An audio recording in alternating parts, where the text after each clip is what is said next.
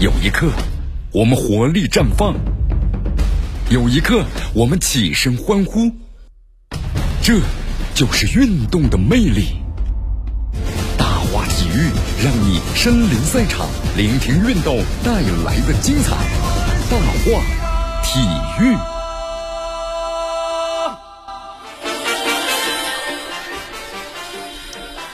这里是江南为大家所带来的大话体育，继续锁定 FM 九十六点七绵阳广播电视台新闻广播，继续关注我们的节目。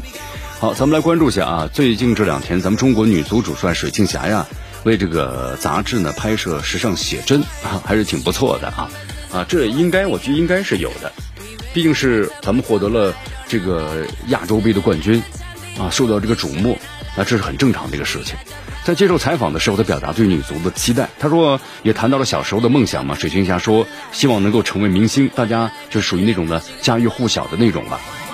他说，我们之前的教练呢也是很有名的教练，刘清泉在亚洲呢是非常有名的。他作为我的一个榜样，那个时候受到了上海市洪虎居教练的影响。他说，我希望将来有机会呢成为教练员的工作，但是还不清楚是田径教练员还是呢足球教练员。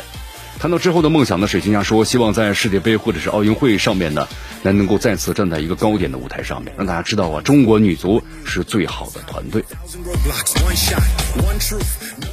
好，我们再来关注一下中超啊，新赛季中超联赛，呃，根据最新的消息呢，新赛季中超联赛呢，可能会全力争取在五月份呢，五月初的时候开赛，或者呢是合并赛区。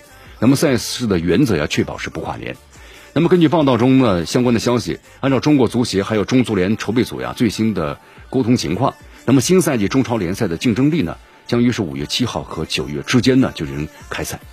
中超联赛开赛日期现在呢一直定不下来，两个原因，第一个就是联赛呢首阶段赛会制所需要至少三个赛区，但目前呢有两个没有这个最终敲定。截止到目前的话，梅州赛区呢基本同意要承办的中超首阶段其中一个组别的赛事。至于另外两个组别的赛事呢，赛事主办方倾向于是把比赛呢分别安排在大连市和昆明市。目前的话，大连赛区方面呢依然在为此事落实，还在走相关的程序。那么昆明呢，我们说受到国内疫情的影响，能不能够承办这个中超赛事啊？现在还是存在变数的。受疫情的影响，现在整个赛区我们说最后确定的工作呀还在全面的落实。但是为了确保全赛季呢，我们说了赛事不跨年，同时兼顾呢足协杯的正赛。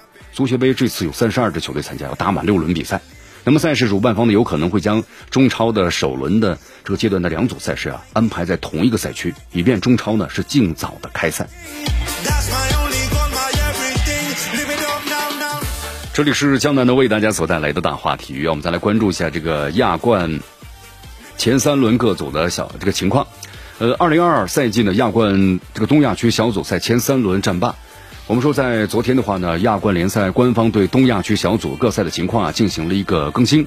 其中这个大邱 FC 还有呢，BG 就巴屯联、全北现代、柔佛新山和新湖呢胜利船各自占据了所在的小组的头名。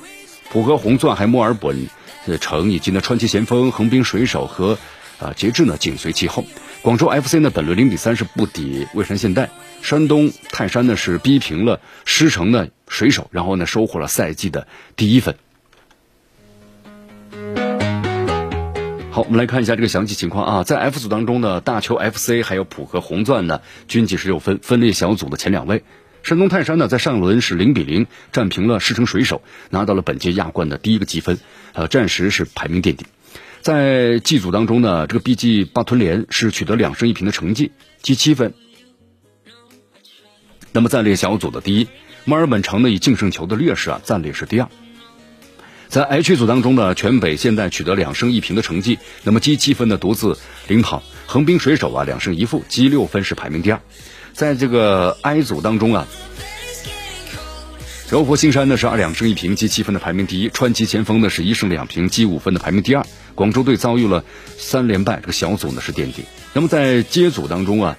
神户胜利船呢是取得两连胜，那么积六分，排名是第一位。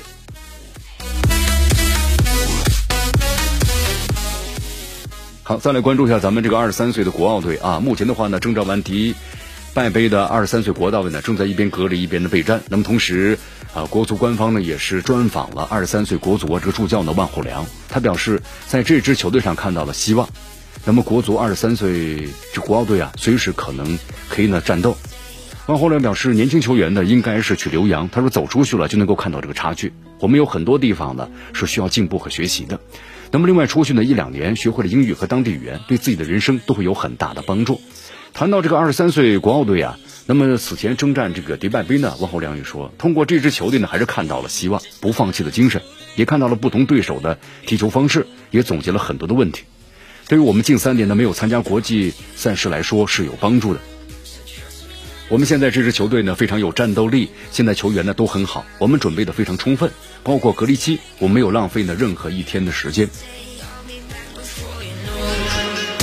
确实啊，国奥队是我们的希望啊，但是最近成绩呢也确实不怎么样。以前咱们这个成绩啊越往下越小，你看国奥队啊、国青队，然后在国少队，越往下国少队成绩越好。但是现在咱们越往下呢，成绩和咱们的成年队啊都差不多了，都是很糟糕，啊，亚洲呢也出不去。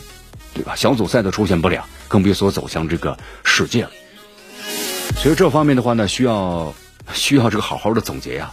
现在咱们这个中国人口，你看十三亿、十四亿人口啊，但是踢足球的人口呢确实很少。这里面有多种多样的业余爱好者呢，还是蛮多的。但是怎么去走上这个职业道路呀？这里面呢还是有很多的问题没有理得太顺。你看，我们说在这个巴西，你可能到这个呃街头巷尾都能看到踢足球的。他就是孩子们最喜欢这项运动，那么同时呢，它也是项平民运动，它可以呢从一个一贫无有、一贫呃没没有的任何人，可能可以成为一个天皇巨星啊。但是咱们中国似乎这样不太可能。你看，曾经看过一篇报道嘛，有一个孩子很具有足球的这个天赋啊，也被某教练看上了，但是最后一谈你要交几十万、几十万，那这孩子家里头是拿不出这个钱来的，那这样一个好苗子可能就浪费了啊。所以说，怎么让这个孩子呢走上这个职业化？可能在这方面，不能说让孩子们自己拿钱去买，而是应该有一个更好的这么一个一个渠道。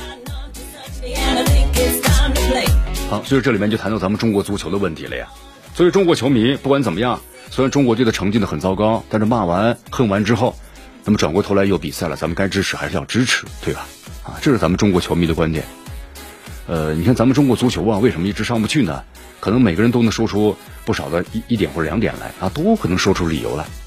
你看咱们中国足球水平提高啊，就像江南刚才所谈到，咱们中国现在足球人口不多。你看中国足球人口怎么提高呢？有什么办法来解决呢？啊，那这里边咱们就来看一看，就是咱们很多的一些足球评论人士是怎么说的。好，其实最简单的问题啊，就咱们中国足球。足球有没有淘汰的几率？淘汰之后的分流出口，那么中国足球呢来怎么解决？比如说这个孩子呀，踢到十四岁了，要不要上初中去读书的问题？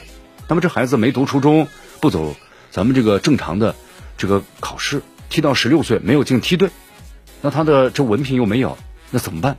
踢到十九岁了没机会上一线队踢职业比赛，他们的路又该怎么办？这就是个死命题啊！那么如何让有限的，就是还愿意踢足球的这些足球人口得到更好的训练？更好的提高，那么更好的教练，更温暖的足球环境，可能是最主要的。因为咱们中国足球啊，我们说，您在巴西，我们说街头巷尾到处都踢足球的孩子们，但咱们中国是不可能的啊。那么少年青年，咱们中国现实的情况就是，咱们的人口多，但是呢，踢足球的人口资源很少，大家从小就要竞争，一路到老，很内卷。我们说了很残酷。所以说，除了家长呢特别特别的热爱足球，那么真的可能大多数的家长是不愿意送孩子去踢球的，哪怕孩子可能有天赋，但是职业球员呢，我们说那个饼画起来很好看，但吃起来的话呢，确实是非常的不容易呀。对呀，所以说咱们中国现在这个有限的足球人口能够出国留留洋，那是非常正确的啊。出国以后，你看看别人怎么踢球的，怎么去配合的那种状态和意识，是在国内你所看不到的。呃，在这两天呢，瑞士的草蜢足球俱乐部啊发布了一个最新动态，就是同为留洋的咱们中国球员李磊呢，在采访中也谈到另外一位呢，最近在葡萄牙出场的中国球员郭田雨。李磊表示，他说非常高兴能够在就是郭田雨啊在葡萄牙联赛中登场，他今年才二十三岁，有非常光明的未来。我也非常希望呢，他能在欧洲多踢几年。他说，我来到欧洲之后啊，能够感觉到这边的节奏，那么对抗呢和国内完全是不一样的。有的时候你在电视上可能感觉不出来，但是你到赛场上才能发现，那和电视上呢真的是不一样。因为现场中啊，你要走，对吧？你要眼眼观六路，耳听八方啊，那真的是这样一种感受啊。配合都是很快的，不是说你在那把球停下来，左右看一看再去找人，这种方式在国外是完全不适合的。李磊说，他和郭天宇有过沟通啊。郭天宇的话呢，现在和他说葡萄牙那边节奏呢也非常快，也希望呢就赶紧适应吧。目前郭天宇呢也找了个葡萄牙的这个老师，就是教葡萄牙语，尽快把语言关要攻克，才能够和融入到这个集体当中去。你不交流，你怎么去融入呢？你包括你队友的，你有了交流之后，语言共通了，这点呢确实是非常的重要啊。那么这对语言呢，这球员来说，融入到国外的生活是非常重要的。呃，李磊说，他说希望呢，我们能够在赛季结束之后在欧洲聚一下。那么都是一个人在外呢打拼，确实是非常的不容易啊。你看我们的球员在外打拼啊，那确实是这样的呀，他们的感受也是不一样的。你看在国外踢了球之后，他大局观就不一样了。但是回到国内之后呢，依然还是无法发挥，因为的很很简单，他的队友不是国外的队友 啊，呃，他的队友们呢没有国外的队友的一种意识，所以说靠几个人的话是不可能的。其实我们就希望呢，更多的球员在每条线上啊，从咱们的前锋，从咱们的中场，包括到咱们的后防后卫，那么每条线上咱们都有球员在国外踢球的话，那么可能整个队的意识就会发生巨大的变化，就不一样了。